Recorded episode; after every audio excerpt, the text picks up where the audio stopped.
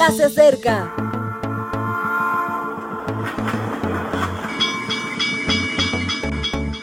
Partimos ya.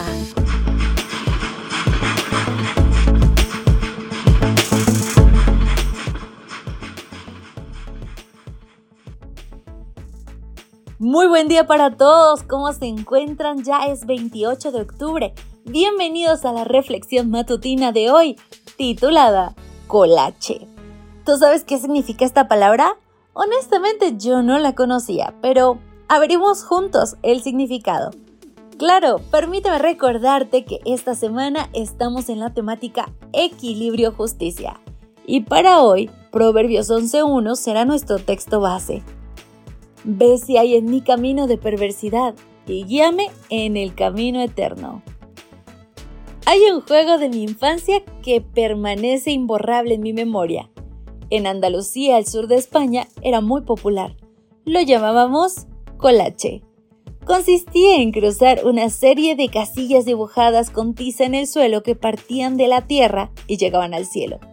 Durante mucho tiempo pensé que solo lo jugábamos mis amigos y yo.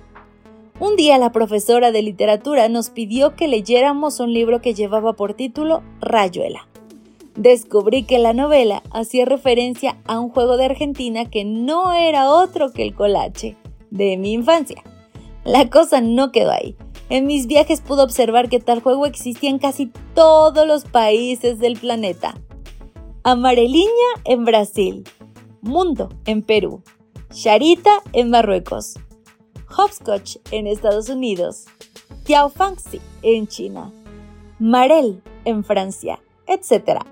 Era como si todas las personas del mundo tuvieran algo en común. Querían ser salvos. De esta forma comencé un viaje por Kit un libro de grupos pequeños para niños. Lo redacté con el deseo de que, desde su infancia, los menores de nuestras iglesias iniciaran el caminar con Jesús. Un día, un joven matrimonio que trabajaba en el pastorado del norte de Argentina, en medio de la selva, se me acercó y me dio las gracias porque el material había ayudado a muchos niños a encontrar su camino. El comentario me emocionó porque en esa zona del mundo no es fácil hallar el verdadero sendero de la vida.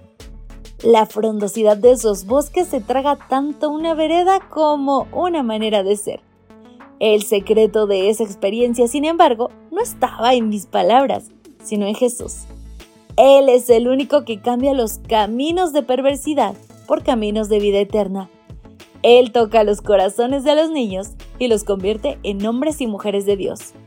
Por ello, no me parece justo que en las diferentes selvas de esta sociedad aparquemos a nuestros pequeños delante del televisor o de los videojuegos. No me parece justo que estén presentes en la iglesia pero ausentes en nuestra atención. No me parece justo que desplacemos nuestras responsabilidades a los profesionales. Luego, cuando despiertan a la adolescencia, nos sorprendemos de sus actitudes y eso además de injusto, es incoherente. Ayudemos, insisto, a que tengan una relación tal con Dios que confíen en sus promesas para caminar por la vida y hacia la vida. Le pueden llamar colache, rayuela, hopscotch o Teofanxi, pero debieran al final formar parte de los salvos. Por favor, no juguemos con este tema. Mi querido amigo, si tal vez hoy tú no tienes hijos, no te preocupes, siempre hay alguien cerca a quien podemos influenciar de forma positiva. Hay pequeños por todos lados y esas mentes necesitan construirse y avanzar.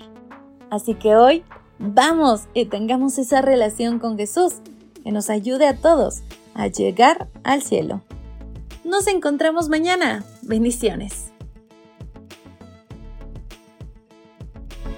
Gracias por acompañarnos. Te recordamos que nos encontramos en redes sociales.